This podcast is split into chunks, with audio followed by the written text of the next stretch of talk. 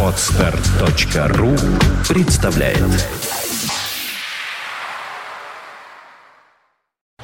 You are listening. You're listening to Internet Radio Funtank FM. Funtank FM. «Экипаж» на Фонтанка FM. Да, дамы и господа, в эфире программа «Экипаж» и Андрей Мишенин собственной персоной. Привет тебе, привет. Привет, Дмитрий, привет всем. В эфире действительно экипаж. Э, точно так же, как и в прошлые выпуски, э, теперь наш эк- экипаж выходит э, при информационной поддержке авиационного портала взлетим.аэро. И сегодня мы поговорим о том интересном, что произошло за эти э, дни. Надеюсь, для вас они прошли хорошо. Ну и сейчас посмотрим, поговорим и обсудим, как они прошли для авиации, нашей и не только нашей. И даже, более того, не только авиации. Что ж, э, первая новость у нас хорошая, вопреки прошлым выпускам. Аэрофлот экипирует, э, извиняюсь, экипирует бортпроводников айпадами.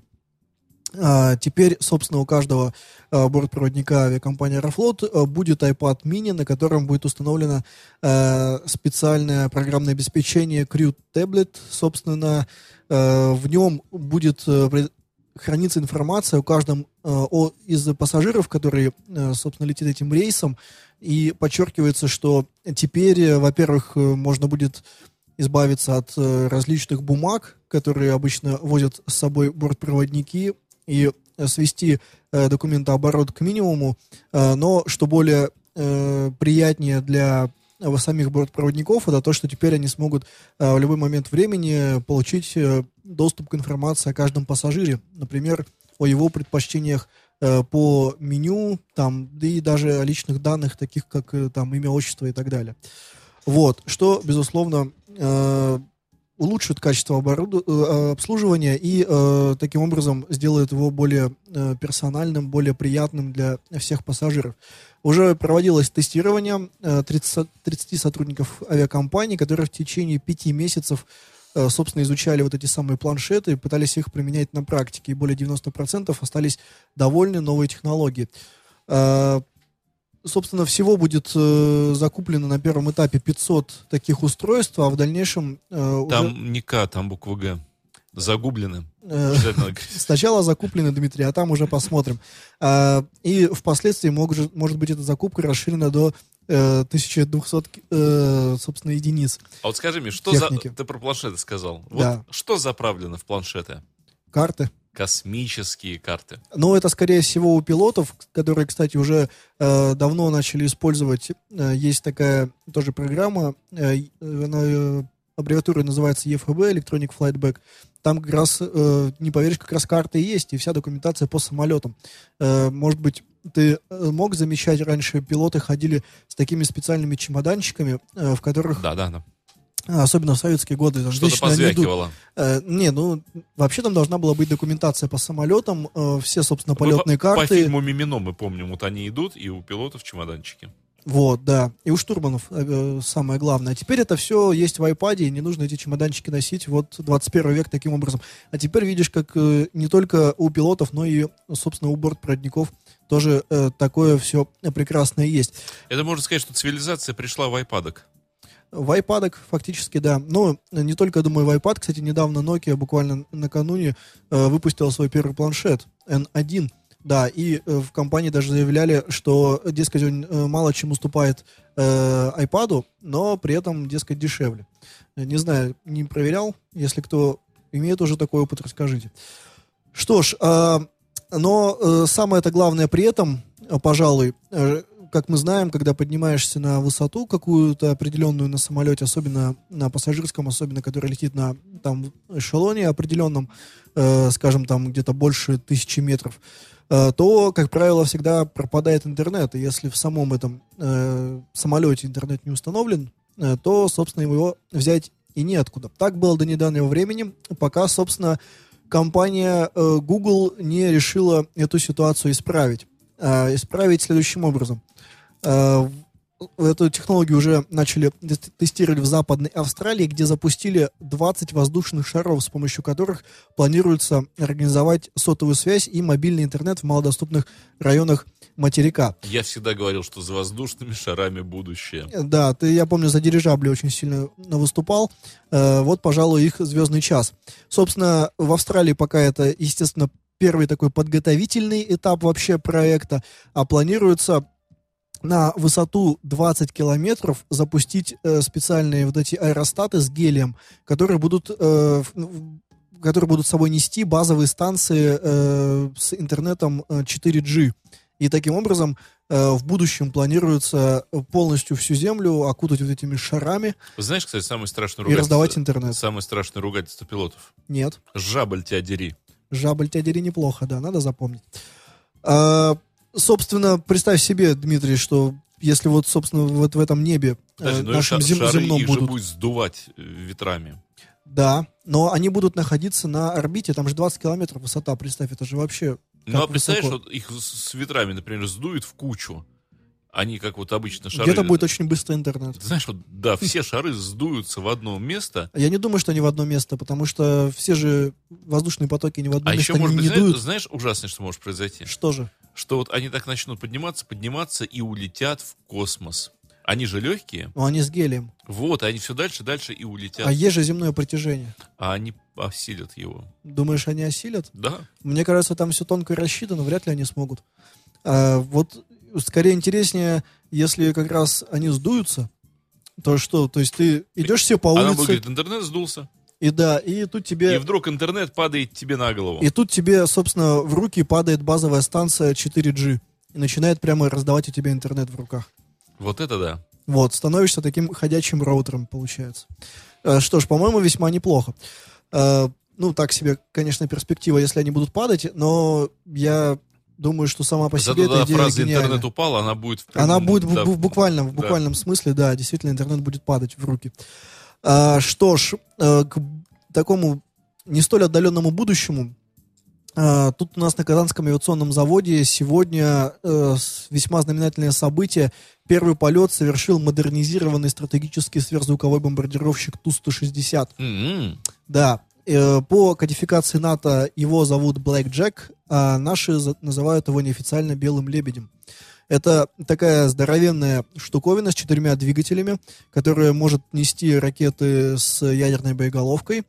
Да, как-то мне рассказывали на уровне байки, я думаю, что это, конечно, все-таки, наверное, шутка, но тем не менее, э, клялись, что это правда.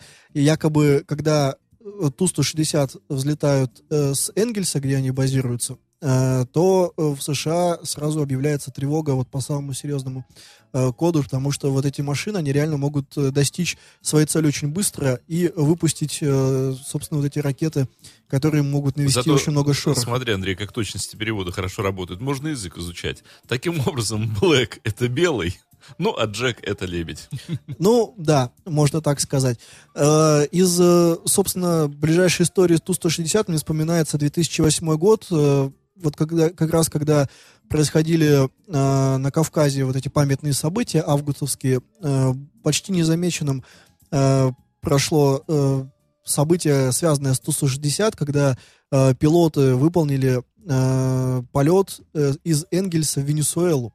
Причем, естественно, они не могли э, лететь через Европу, потому что Европа была очень сильно напряглась, если бы там белые лебеди пошли строем через нее. Поэтому они летели из Энгельса дальше через Мурманскую область, садились в Оленегорске на дозаправку на военном аэродроме, и после этого они облетали Норвегию по нейтральным водам, проходили между, соответственно, Исландией и Великобританией, пересекали по диагонали Атлантику и приземлялись в Венесуэле. После этого они летали на э, маневры в Тихий океан, и потом вот все в обратном порядке. Вот это вот вся история. Э, насколько я знаю, они летели что-то порядка 14 часов. То есть они летели на дозвуковой скорости, разумеется, иначе бы просто топлива бы не хватило. А топливозаправщик, к сожалению, в тех краях в районе Великобритании, Атлантики, наших топливозаправщиков там не водится. Пока что. Вот. э, поэтому такая, на самом деле, машина серьезная, может долететь за несколько, собственно, часов до Америки на сверхзвуковой скорости. А что уж говорить о модер- модернизированных А вот он главное, лебедях. самое нужен-то просто до зарезу. Да. Он может. Но прямо они кушать не могут, все ждут, когда он Я- к ним прилетит. Я думаю, что они празднуют каждый день, когда он к ним не прилетает. Вот, а если он прилетит, то это будет ну, как минимум напряг, даже если он просто в них будет рядом летать. А, Что касается модернизированных Ту-160, то, в принципе, этот а, процесс начался с середины 2000-х годов. А, В первую очередь э, модернизируется комплекс радиоэлектронного оборудования и, насколько я знаю, навигация. А, Также самолеты теперь смогут э, нести э, перспективные стратегические крылатые ракеты Х-101 и Х-102. Э, Вот.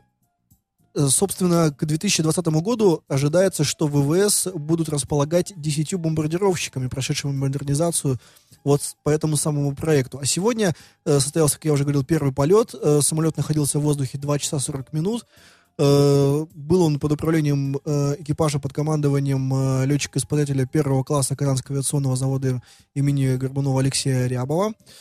Э, Вот. А если э, заглядывать дальше, собственно, в перспективы нашей дальней авиации, то, э, как мы знаем, кроме Ту-160, также у нас на вооружении стоят э, стратегические бомбардировщики Ту-95МС. Это самые быстрые турбовинтовые самолеты в мире. Вот. И, э, летают они тоже уже давно. Но, собственно, сам Ту-160, на самом деле, тоже не то чтобы э, какая-то суперновая машина. На вооружении они с э, 1987 года. Так что самолеты эти постарше меня уже будут. Что касается Ту-95МС и Ту-160 э, после 2020 года, то ожидается, что их э, заменит э, новый стратегический бомбардировщик, который пока разрабатывается по программе, которая чудесным следом называется «Перспективный авиационный комплекс дальней авиации», сокращенно ПАК-ДА. Вот. У нас же есть, как ты знаешь, Дмитрий ПАК-ФА, так называемый Т-50. Это вот этот истребитель, тоже перспективный ави- авиационный комплекс фронтовой авиации, насколько я помню. Э, Я бы самолеты называл как-то более... Что истребитель? Надо нормально называть. Истребитель людей. Вот э, А так- понимаешь, а тут не конкретизируют, потому что он же и технику, и самолеты. Ну вот, э, да, все равно же люди там. Истребитель людей. Ну, За- обязательно. за- как хорошо а, если, а если там беспилотник? На чем летаешь? На истребителе людей. На истребителе людей неплохо. Но это Да. подразумевается. А что еще можно истреблять, кроме людей? Что еще люди, кроме людей, истребляют? Да, все, Истребителями. все кругом. Специальными. Слушай, я хотел тебя спросить, э, хочешь ли ты какую-нибудь музыку послушать? У меня есть для тебя русские переводы на выбор. Вот хочешь предложу тебе, или ты еще информации А хочешь? давай еще, еще пару новостей скажу, а Давай. потом, а потом уже перейдем на И да, музыку обязательно, ага, а потом уже к основной теме пойдем. А, вот, э, на самом деле, на самом деле э, Ту-160, как ты понимаешь, это один из элементов э, внешней политики, которым э, таким образом может диктовать Россия свою волю в мире. Кроме подлодок, что у нас есть для выражения своей позиции в этом военном, так сказать, качестве подлодки и стратегическая авиация дальняя. А, другие страны используют другие способы. Э, поговорим мы о э, теме на последнего года. Э, тут, кстати, недавно я э, смотрел спецпроект Mail.ru, э, которая э, подсчитала, какая из стран чаще всего упоминалась за последний год. Ну, я думаю, ты без меня догадаешься, какая стран э, чаще всего мелькала в заголовках новостей. Это Украина, разумеется. Конечно. А, вот, причем вот по информации Mail.ru, что интересно, Россия даже в десятку не входит, э, что странно. Но это их данные. А, мы сегодня увеличим индекс цитируемости Украины, тоже про нее поговорим. А, значит, э, касается это полуострова Крым. Э, Украина по-прежнему его считает своим, Госавиаслужба Украины, по крайней мере. А, Россия, соответственно, считает э, уже э, своим. И вот та самая Госавиаслужба Украины, а, она продолжает увеличивать размер штрафов в отношении российских авиакомпаний, которые совершают рейсы в Крым. На данный момент туда входят, ну здесь, наверное, будет очень долго всех перечислять, но из самых известных там Аэрофлот, э, Вимавиа, государственная авиакомпания 224 летный отряд, который, собственно, возит военных, э, специальный летный отряд «Россия», который возит первых лиц государства, Русджет, э, Газпром Авиа, э, Джер Air Group, Уральская авиалиния, авиакомпания «Россия», Донавиа, авиатранспортная э, компания «Ямал», «Сириус Аэр» и так далее. В общем, довольно много компаний.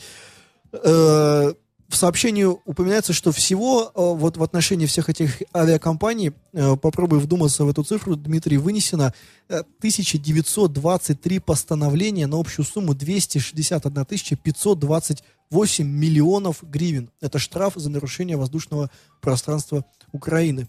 Если переводить в доллары, то это порядка 17 миллионов долларов в отношении всех этих авиакомпаний. В общем, разумеется, ни одна э, из авиакомпаний, видимо, пока э, не собирается эти деньги выплачивать, по крайней мере, никто об этом не заявлял. А Росавиация, в свою очередь, э, заявила, что Госавиаслужба Украины, собственно, не вправе штрафовать авиакомпании России, поскольку они осуществляли полеты в российском воздушном пространстве, то бишь на территории Крыма. Так считает Росавиация. Да. Э, посмотрим, э, что удастся э, решить в этой, э, в этой связи. Здесь, наверное, сложно комментировать, потому что вот пока, собственно, окончательно не определяться в итоге Крым наш или он все-таки не наш, э, соответственно, либо этот штраф проигнорируют, что, к сожалению, э, скорее всего, к этому все идет, судя по последним событиям, а, либо будет вариант, что все-таки Украина обогатится, обогатится на 17 миллионов долларов, что... э, И очень что, вовремя. Что, что вряд ли. Да, кстати, им бы было очень вовремя в данный момент. Вот, э, что касается российских авиакомпаний, которые летают, тут же у нас э, опять пошла патриотическая тенденция возвращения э, значит, на российские летательные аппараты. Дескать, нужно поднимать авиапроизводство. Тут я полностью абсолютно согласен со всеми политиками, которые так говорят. Жаль только, что они начали говорить это спустя примерно лет, наверное, 20 после того, как его Надо начали было поднимать. да, его убивать. А, вот.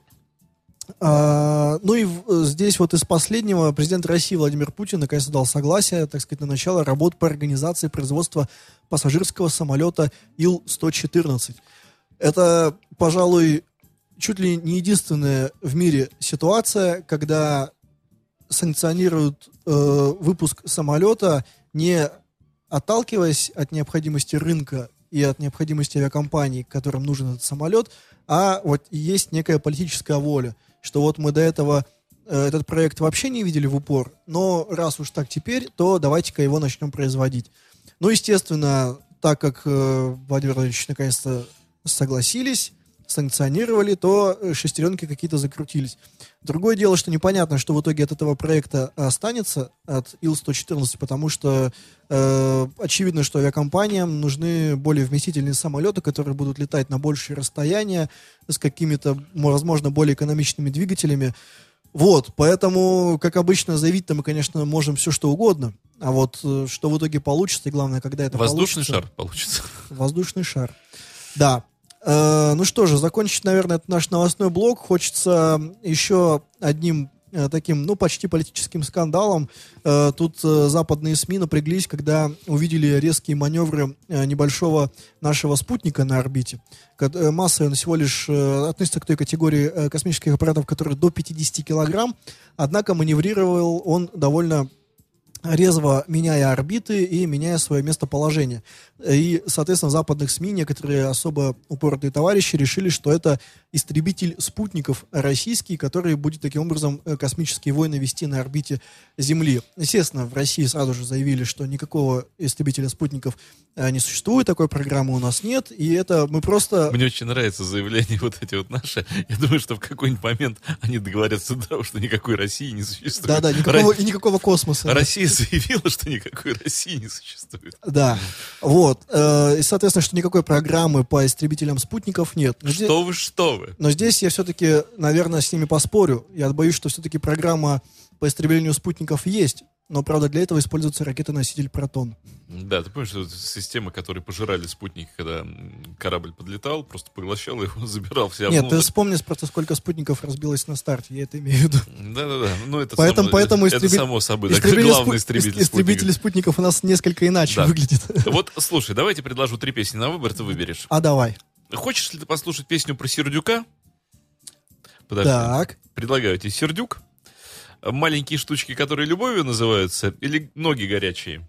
Вот горячие ноги, да. Я вот так и знал, что выберешь горячие ноги. Ты Вот- знал. Вот, я просто... вот не чтобы выбрать Сердюка, а чем тебе Сердюк не нравится? Да как-то звучит не очень. Что, Сердюк? Да, мне почему-то сердечку напоминает. Ну, так же не будет сердючка, я тебе всю фирменную песню предлагаю. Давай вот с ногами. А, Все-таки горячие ноги. а с сердюком тогда уже на вторую половину оставим передачу. А штучки не хочешь маленькие? Э, Штучки, маленькие штучки. которые любовью называются. Да нет, давай вот с ногами уже. Хорошо, горячие ноги. Погнали.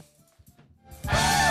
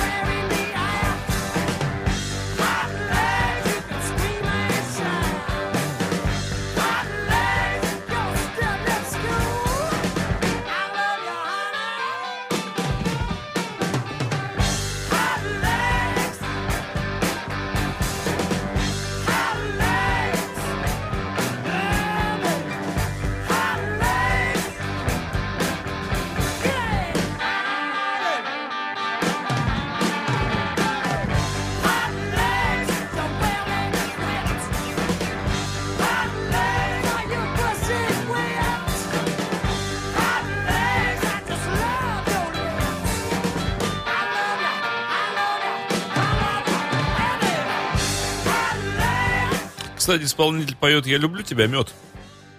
Именно так. I love you, honey. Неплохо. Признается в любви к меду. С едой всегда приятно Сначала поговорить. ноги себе разогрел до невозможности. Медом? Не знаю, чем, страстью, наверное. По-моему, на- говорит, натереть ноги медом, а потом Я люблю ему. тебя, мед. Это неплохая идея. План на вечер, я имею в виду.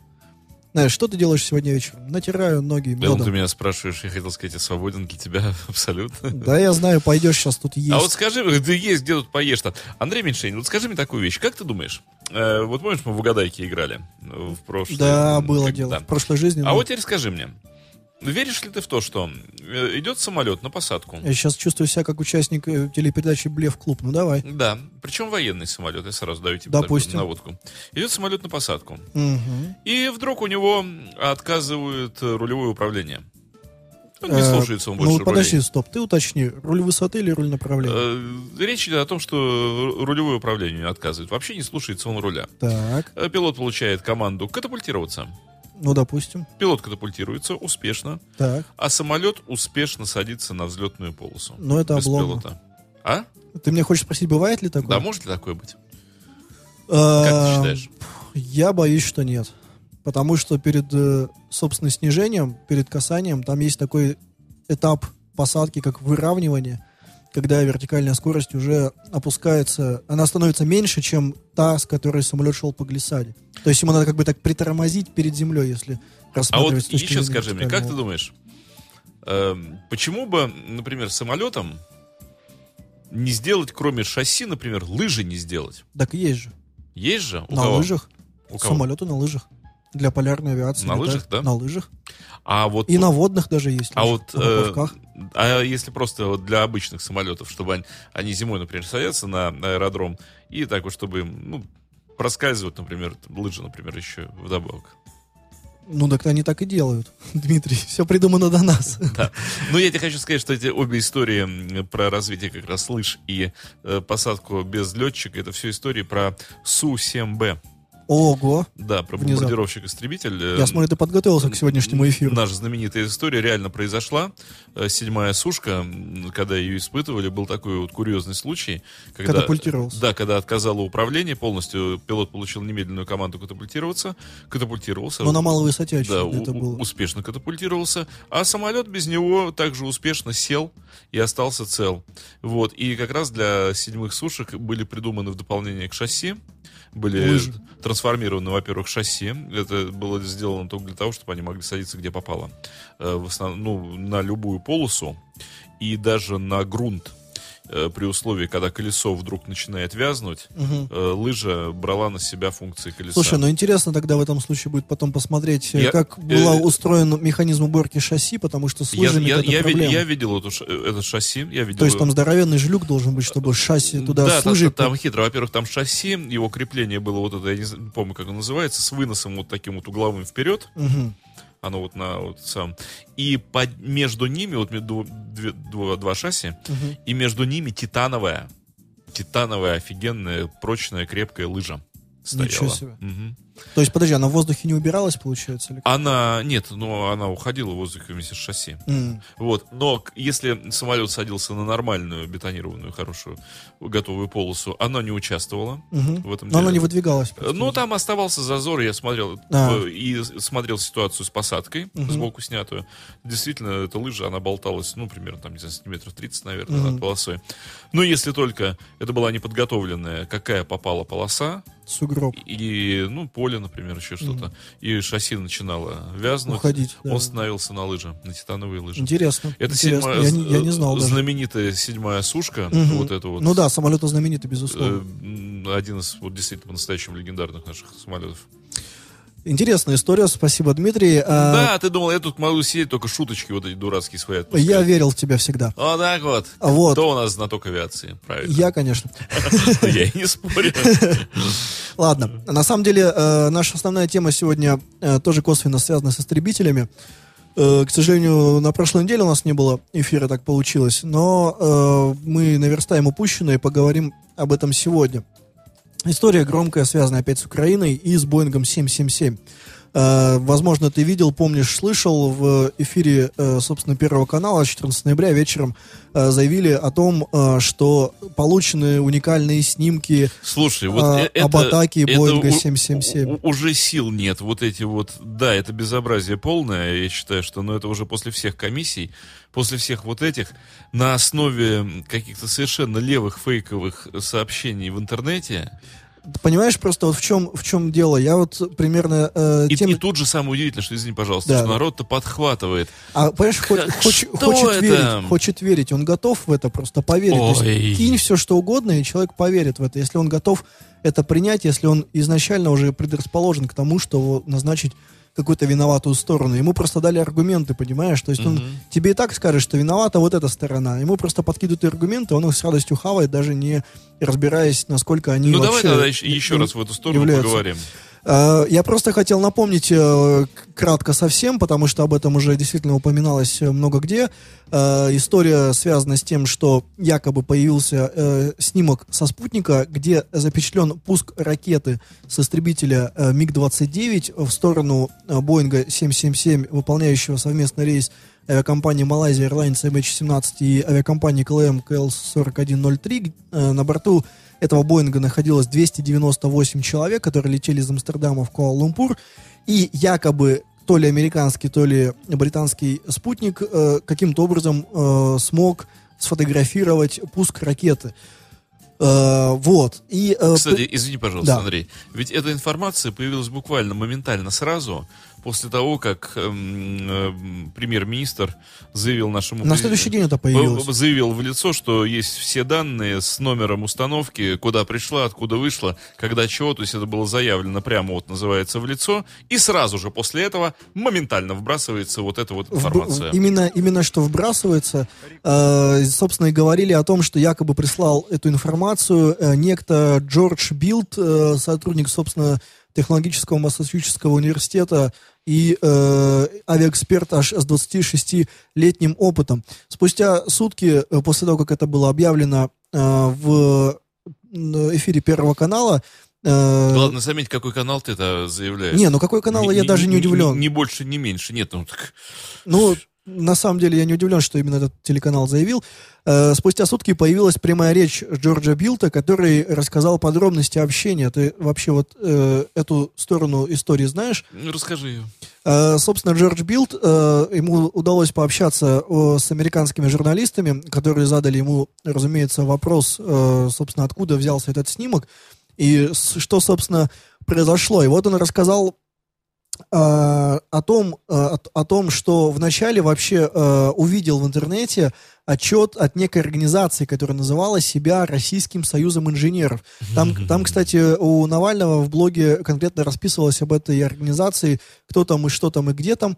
И, собственно, э, он увидел, э, видимо, где-то в интернете, то есть это было видео, э, где, э, собственно, один из э, вот этих э, людей, а конкретно это был э, глава этого самого Союза инженеров Иван Андреевский, э, который, значит, представлял э, свои какие-то данные э, об исследовании вообще всей этой истории, э, всей этой авиакатастрофы.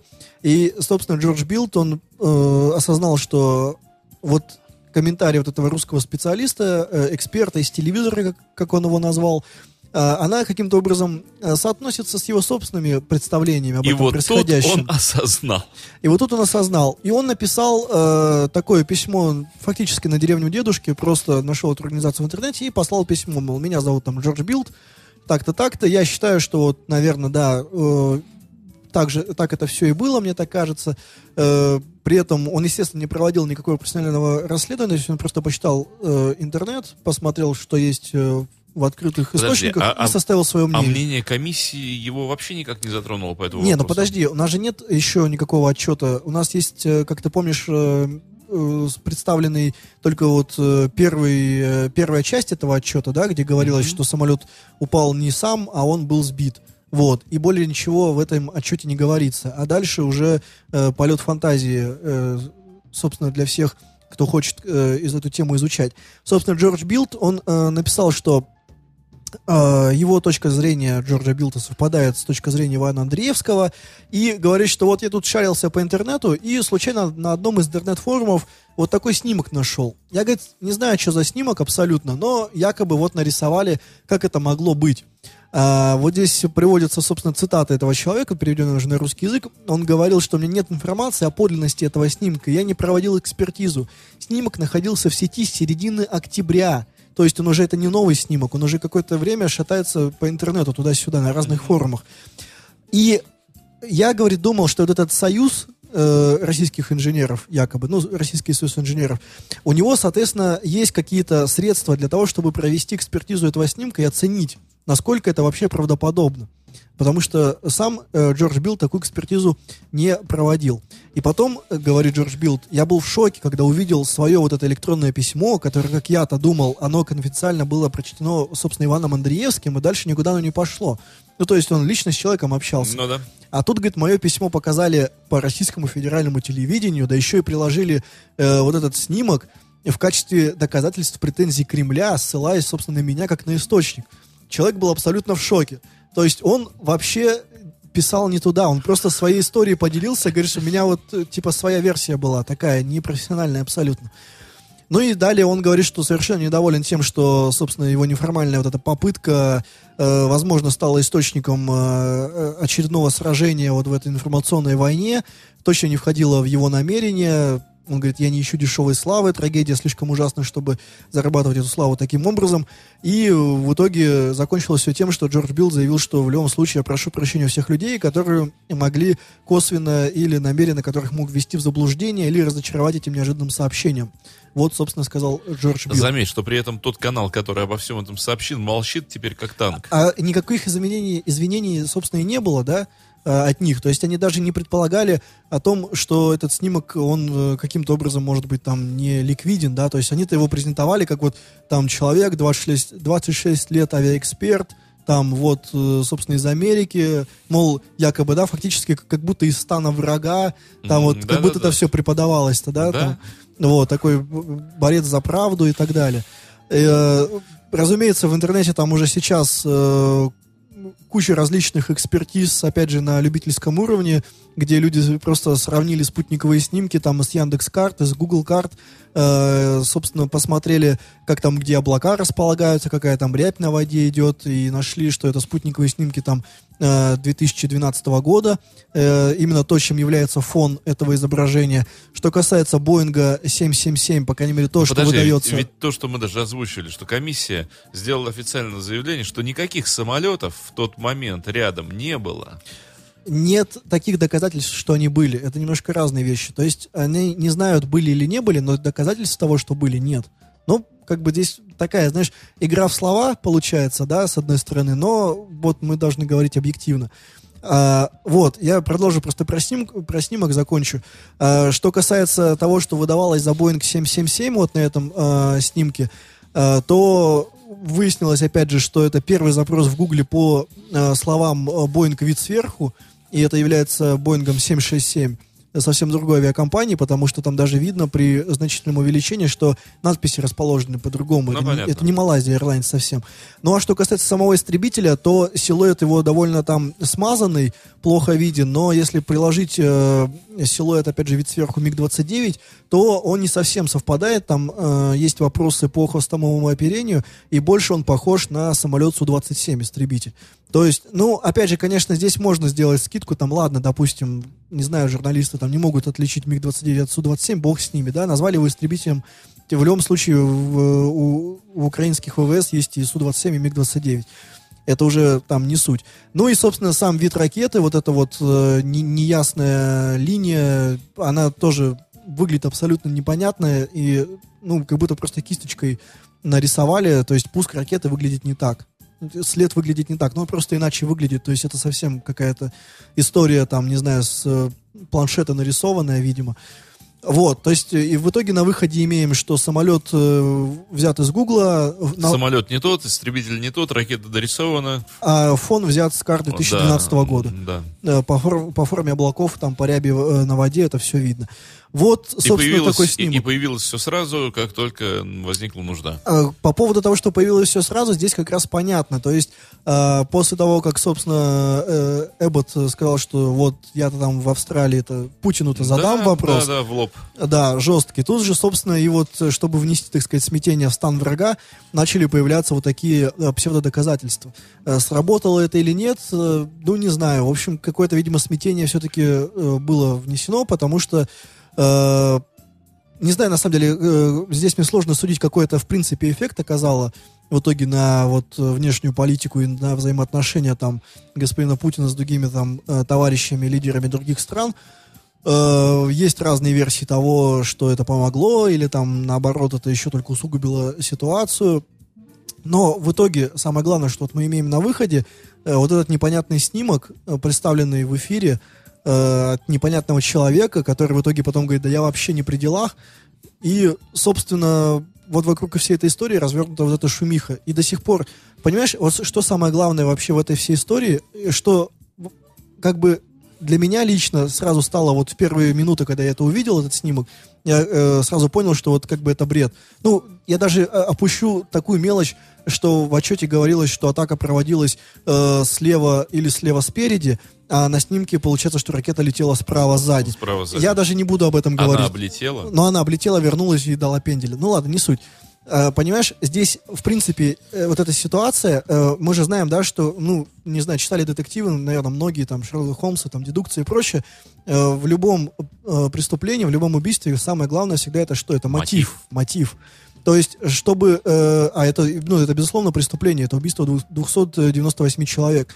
Э, и вот чтобы предположить, что этот самолет был сбит истребителем, нужно э, найти мотив, и мотив единственный здесь получается, это оправдание, это версия того, что у украинцев есть такой дьявольский э, план просто сбить самолет с кучей людей. Безосновательно. Просто ухреначить дофига людей. Взлететь Взлететь, и сбить. пассажирский самолет сбить и приземлиться. И все, это единственный мотив. Вот если вы верите, что э, вот те люди, вот те военные э, офицеры, что вот они вот настолько дьявольские А, знаешь, а, ребята подожди, с клыками подожди, в нет, глазах, я даже которые летают подожди, Андрей. сбивают. Ситуация такая, как в фильмах советских показывают, аэродром укрофашистов. И выходит лё- укрофашистский летчик, Джун, джун, джун, джун. а навстречу вот этот такой злобный мордый командир. Джун, джун. Ты, мерзкий летчик, готов сбить гражданский самолет? Я готов, потому что я укрофашист. Садись в наш укрофашистский самолет. Именно так. Взлетай на нашем укрофашистском топливе. И дальше все это разворачивается. Именно, именно все так. Как, в вот- общем, как в советских фильмах. Вот здесь, поэтому здесь все очень просто. Нужно всегда исходить из мотива, когда вы рассматриваете эту версию. Какой был мотив? Вот и все. Мы знаем, что у одной стороны был мотив. Они хотели сбить самолет. С другой стороны, мотива с, первой- э, с первого взгляда не было, да?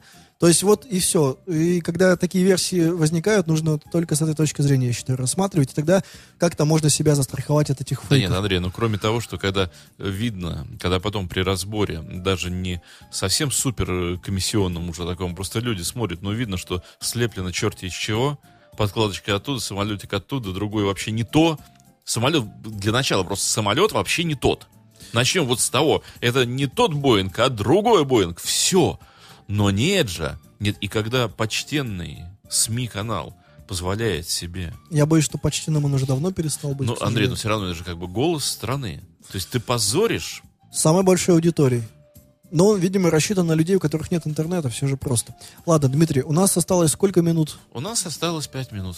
Пять минут. Я очень хочу тебе еще про космическую пушку рассказать. Расскажи, за три минуты уложишься? У нас Я- четыре уже осталось. Я буду стараться. В общем, на самом деле, историческая рубрика, так мы попытаемся быстрее. Э, Просто произошло именно сегодня, 19 ноября, но в 1966 году было проведено первое испытание космической пушки. Руководил им бельгиец Жеральд Бюль. Испытание проводилось с Бермудских островов.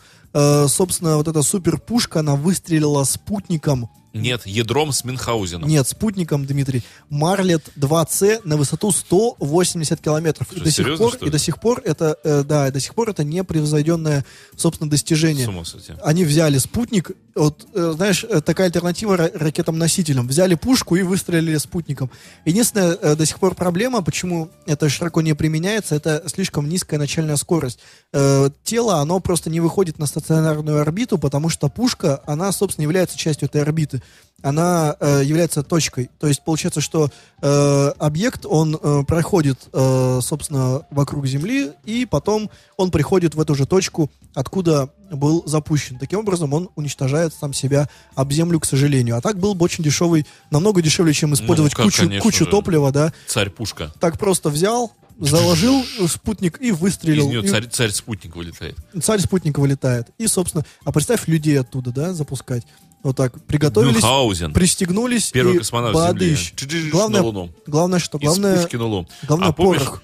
Любовь Орлова пела «Я из пушки в небо уйду, диги Конечно. диги диги диги Э, Я еще э, закончу совсем эту тему, поскольку времени совсем мало, к сожалению, остается.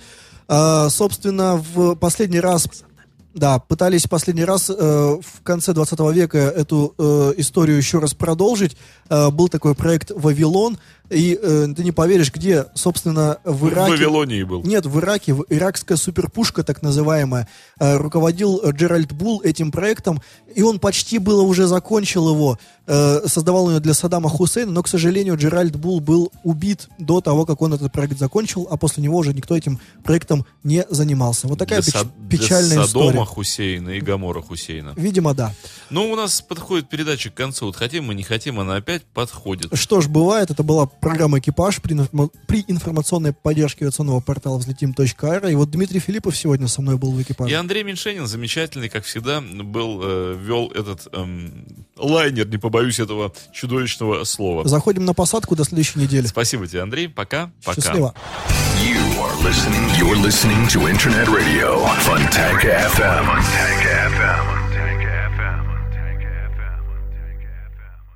FM. Скачать другие выпуски подкаста вы можете на podster.ru.